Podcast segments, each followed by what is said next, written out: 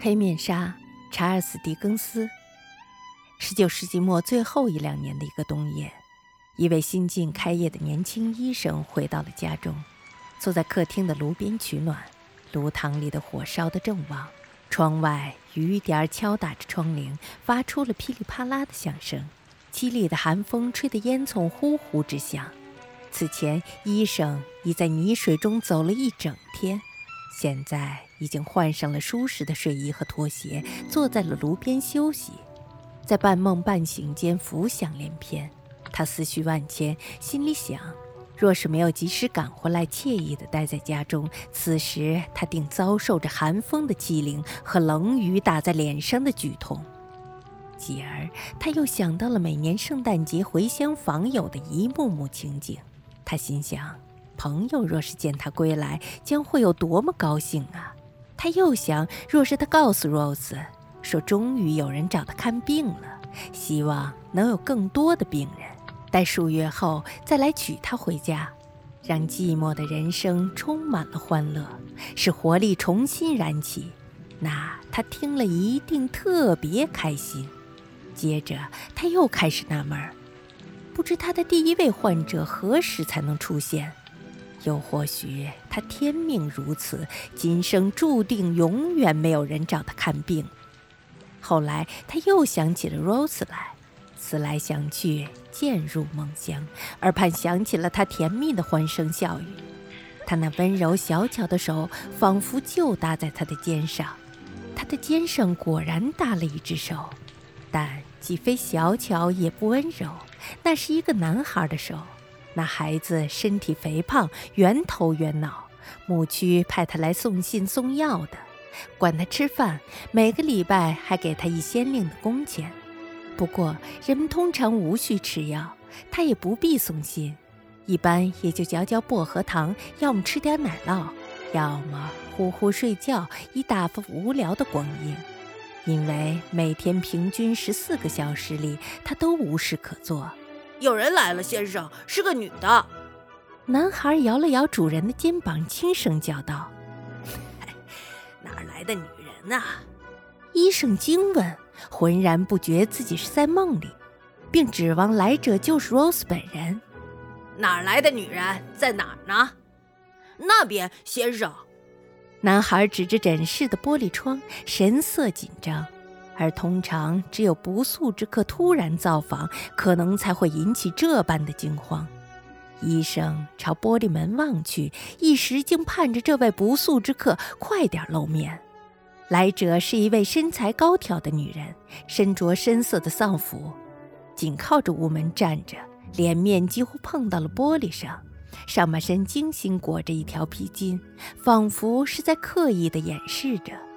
脸上蒙着一层厚厚的黑面纱，女人挺着腰杆，笔直地站在门前。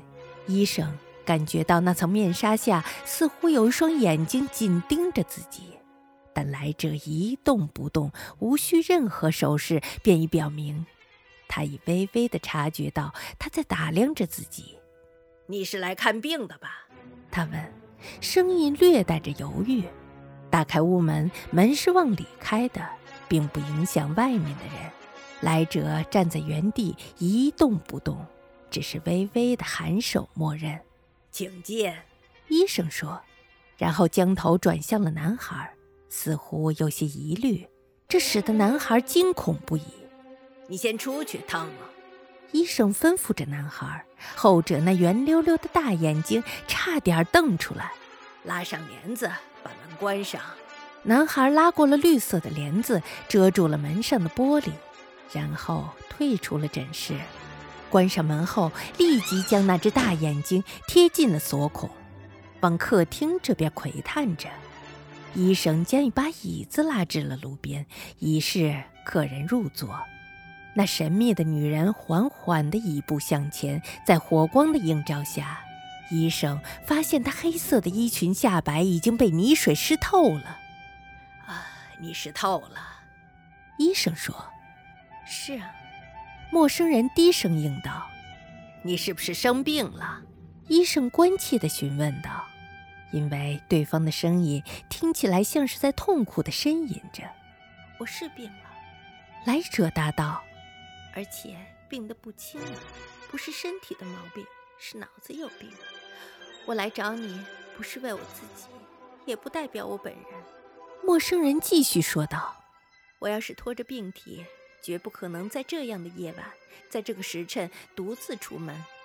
我要是真的病了，从现在起我就躺在床上，躺上一天一夜，祈祷上帝让我早点死去吧，那多开心啊！先生，我是来请你帮忙的，是为另一个人，我大概是疯了。”才会替他求情，看来我是疯了。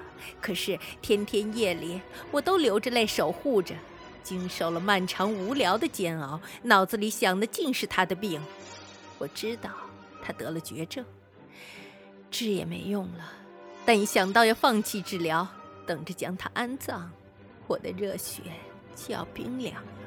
来者打开了话匣子，身子一直不停地颤抖。医生心里清楚，身子这样颤抖的人，要是使诈假装，是装不像的。女人说的绝望而又认真，青年听得为之动容。他在医疗界资历尚浅，同行司空见惯的病痛，他见得不多。相对来说，对患者的痛苦不至于无动于衷。你说的是那病人得了绝症？医生急忙起身。既然这样，刻不容缓，我马上跟你走。你当初为何不请医生？请也白请，现在请也不管用了。女人抱拳答道，情绪有些激动。医生盯着面纱瞧了一会儿，似乎想透过它来看清来者的面容，却因为面纱太厚了，无法看清。你病了，他轻声道。只是自己不知道，分明你是劳累过度了，但你自己感觉不到，因为体内发热。喝点水吧。他倒了一杯水，继续说道：“先休息一会儿，冷静冷静，再告诉我你的病人得了什么病，病了有多久了。我得先了解具体情况，才能对症下药，然后跟你去。”陌生人端起了杯子，送至唇边。没喝下一口，又放了下来，然后哭了起来，却始终没有掀起面纱。我知道，他大声啜泣着。我跟你说这些，听起来像发烧的病人在胡言乱语。之前别人也这么跟我说了，但没你这么和气。我已过不惑之年，人们常说，随着生命悄悄临近终点。人就像是一抔土，风烛残年的朽木，对身边的人可能毫无价值可言，可是对他来说，弥留之际却比过去的岁月更加珍贵。他时常怀念久已故去的故友，还有年轻的一代，想必是子女，他们都离他而去，彻底将他遗忘了，就好像……他们也全都死了一样，我的余年所剩无几，也应当好好珍惜。假如我说的是瞎编的谎话，那我情愿一死，效负黄泉，绝无怨言。我说的这个男人，等到明天早上就救不活了，这我心里有数。但我宁愿不这么想，尽管他的病情十分危险，但你今晚千万不能去。不能去给他治疗。你说的话，医生犹豫了片刻，继续说道：“我不想发表任何看法，更不想让你觉得我特想知道你那些不愿启齿的事，免得让你徒增悲伤。可是你说的话前后不一致，恐怕叫我难以置信。那人今晚就要死了，也许我能救他一命，你却不让我给他看病。”你担心明天太晚，怕来不及救，可是你今天又不让我去给他看病。若他果真像你说的那样，对你来说特别的重要，你为何不去想早点治他呢？以免病情恶化，再也无法救治。上帝保佑！女人哭泣道：“连我自己都难以置信这件事。我怎么又能指望陌生人相信呢？说着，他突然起身问道：“这么说，你是不愿给他看病了，先生？”我没说不愿意。医生说：“不过我要提醒你，要是你再拖延下去，万一病人死了，你得承担重大的责任。”肯定是有人承担责任的。陌生人哀痛道：“该是我的责任，我愿意承担，也心甘情愿。既然我无需承担任何责任，医生继续说道，那我答应你的请求，留个地址吧，我明早就去给他看病。啥时候比较方便？九点。”陌生人答道：“抱歉，我刨根问底了。”医生说。他现在是你在护理吗？不是，女人否认道。要是我告诉你他今晚应该怎么护理，你能不能帮上忙？帮不了。女人哭诉道。医生发现，即使再问下去，也不可能了解更多的情况了。女人起初情绪激动，后来极力克制，才稍稍的平静。